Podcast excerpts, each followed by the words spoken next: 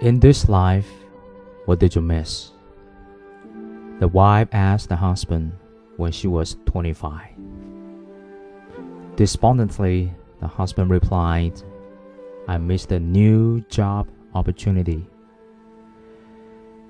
When she was 35, the husband angrily told her that he had just missed the bus. At 45, the husband sadly said, I missed the opportunity to see my close relative before his last breath. At 55, the husband said disappointingly, I missed a good chance to retire. At 65, the husband hurriedly replied, I missed a dental appointment. At 75, the wife did not ask the husband anymore. The husband was kneeling in front of the very sick wife. Remembering the question the wife used to ask him, this time he asked the wife the same question. The wife, with a smile and a peaceful look, replied, In this life, I did not miss having you. The husband was full of tears. He always thought that they could be together forever. He was always busy with work and trifles.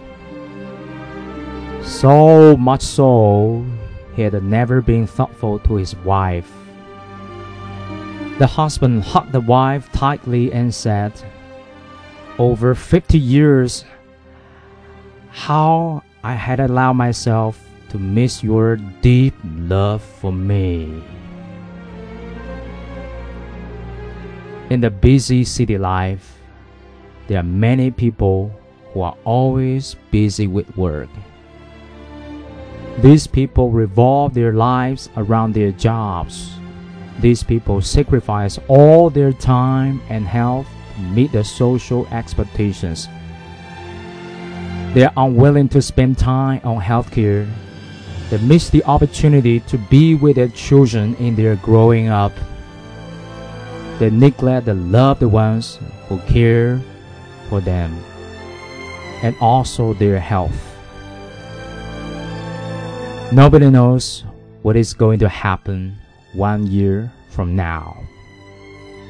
Life is not permanent, so always living the now. Express your gratitude to your loved ones in words.